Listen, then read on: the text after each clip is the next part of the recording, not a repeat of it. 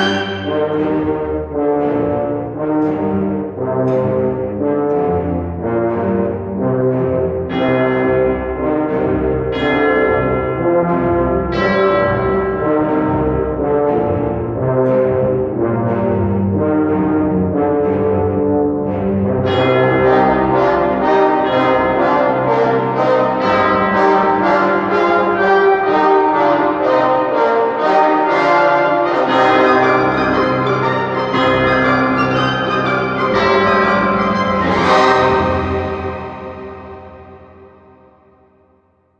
Das verräterische Herz.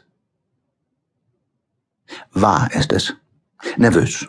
Entsetzlich nervös war ich damals. Und bin es noch. Warum aber müsst ihr durchaus behaupten, dass ich wahnsinnig sei?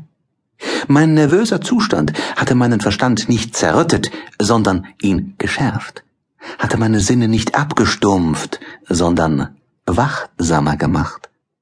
Vor allem hatte sich mein Gehörsinn wunderbar fein entwickelt. Ich hörte alle Dinge, im Himmel und auf Erden.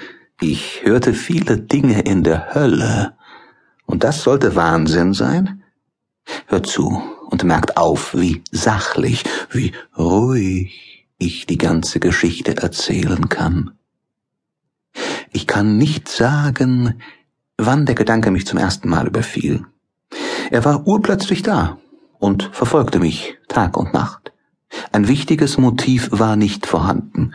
Hass war nicht vorhanden. Ich liebte den alten Mann. Er hatte mir nie etwas zu Leid getan. Er hatte mir nie eine Kränkung zugefügt.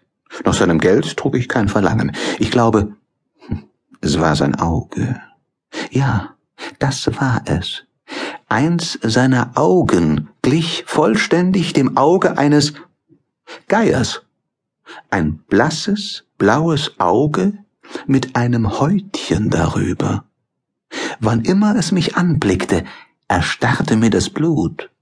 Und so, nach und nach, immer zwingender, setzte sich der Gedanke in mir fest, dem alten Mann das Leben zu nehmen und mich auf diese Weise für immer von dem Auge zu befreien. Nun, merkt wohl auf. Ihr haltet mich für verrückt. Verrückte erwägen nicht. Aber mich hättet ihr sehen sollen.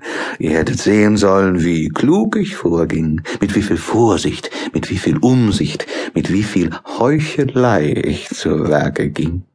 Ich war nie freundlicher zu dem alten Mann als während der ganzen Woche, bevor ich ihn umbrachte. Und jede Nacht, gegen Mitternacht, drückte ich auf seine Türklinke und öffnete die Tür Oh, so leise. Und dann, wenn der Spalt weit genug war, dass ich den Kopf hindurchstecken konnte, hielt ich eine verdunkelte, ganz geschlossene Laterne ins Zimmer. Sie war ganz geschlossen, so dass kein Lichtschein herausdrang. Und dann folgte mein Kopf Oh, ihr hättet gelacht, wenn ihr gesehen hättet, wie geschickt ich ihn vorstreckte. Ich bewegte ihn ganz langsam vorwärts, um nicht den Schlaf des alten Mannes zu stören. Ich brauchte eine Stunde dazu, den Kopf so weit durch die Öffnung zu schieben, dass ich den Alten in seinem Bett sehen konnte.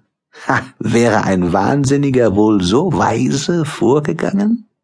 Und dann wenn ich meinen Kopf glücklich im Zimmer hatte, öffnete ich vorsichtig die Laterne. Oh, so vorsichtig, ganz sachte, denn die Scharniere kreischten, öffnete ich sie so weit, dass ein einziger feiner Strahl auf das Geierauge fiel. Und das tat ich sieben Nächte lang, jede Nacht, gerade um Mitternacht. Aber ich fand das Auge immer geschlossen und so war es unmöglich, das Werk zu vollenden. Denn es war nicht der alte Mann, der mich ärgerte, sondern sein Scheelauge. Und jeden Morgen, wenn der Tag anbrach, ging ich kühn zu ihm hinein und sprach mit ihm. Ich nannte ihn munter und herzlich beim Namen und fragte ihn, ob er eine gute Nacht verbracht habe. Ihr seht also, er hätte